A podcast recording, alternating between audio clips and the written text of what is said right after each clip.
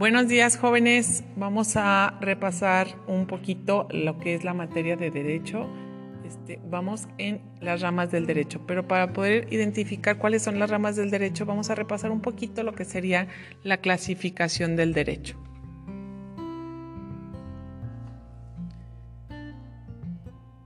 Ya sabemos que tenemos varias formas de clasificar. Una es según su origen, que es el derecho natural y el derecho positivo otra es según su vigencia, que es una subdivisión del derecho positivo, el derecho vigente y no vigente, y otra es según su objeto de estudio, que es derecho objetivo o derecho subjetivo.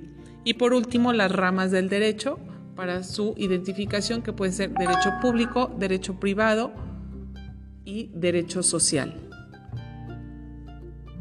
Sabemos que el derecho, según su origen en el derecho natural, son aquellos derechos que los tiene alguien por el simple hecho de ser una persona. Se originan de la propia naturaleza humana y no son creados por una autoridad u órgano.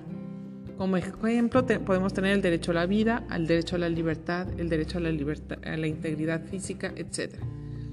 El derecho positivo son normas jurídicas que son consideradas obligatorias en un lugar y un tiempo determinado y son creadas por una autoridad competente, es decir, no surgen espontáneamente, sino que tienen un proceso jurídico, como en nuestro caso el proceso de creación de leyes. Y tenemos la, subdivisión del derecho positivo, que es derecho vigente y derecho no vigente. Vigente es aquel que nos rige en este tiempo, en este momento, y el derecho no vigente es aquel que ya que rigió en un momento determinado, pero que actualmente ya no es aplicable. Según su objeto de estudio, tenemos derecho objetivo y derecho subjetivo.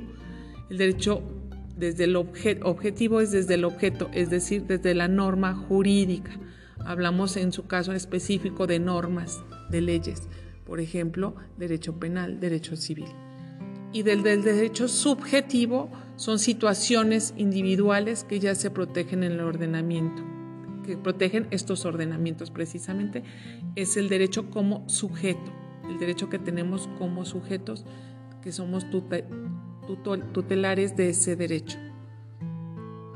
Después tenemos el derecho sustantivo y el derecho adjetivo. El derecho sustantivo es el que casi no se mueve, es el derecho, viene siendo lo que se regulan las, las relaciones sociales derecho civil, derecho penal, derecho mercantil, etc.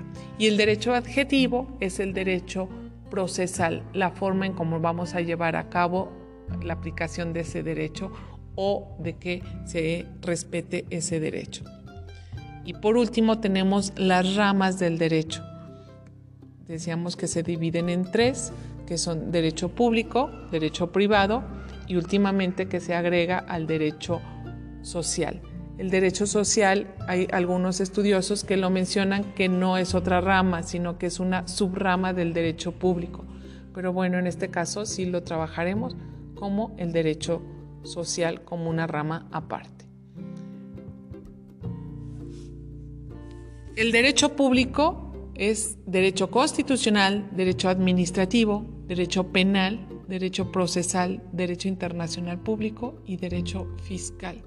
Como derecho privado tenemos el derecho civil, derecho mercantil y derecho internacional privado. Y como derecho social tenemos el derecho laboral, derecho a la seguridad social y el derecho agrario. La diferencia entre derecho civil, perdón, derecho privado y derecho público viene siendo la relación de la autoridad con los gobernados. En el derecho público, el gobernado, hay una, una relación de supraordinación. ¿Qué significa esto? Hay una autoridad, el Estado se ejerce como autoridad. Y en el derecho privado es cuando la autoridad es un derecho entre iguales. La autoridad funge como un igual. Es, es la diferencia entre uno y otro y el derecho social es la protección de los derechos de las masas, no de las masas, sino de, de la sociedad. Con esto, jóvenes, terminamos este nuevo episodio de nuestra clase de las ramas del derecho. Sigamos estudiando y sigamos aprendiendo. Un abrazo.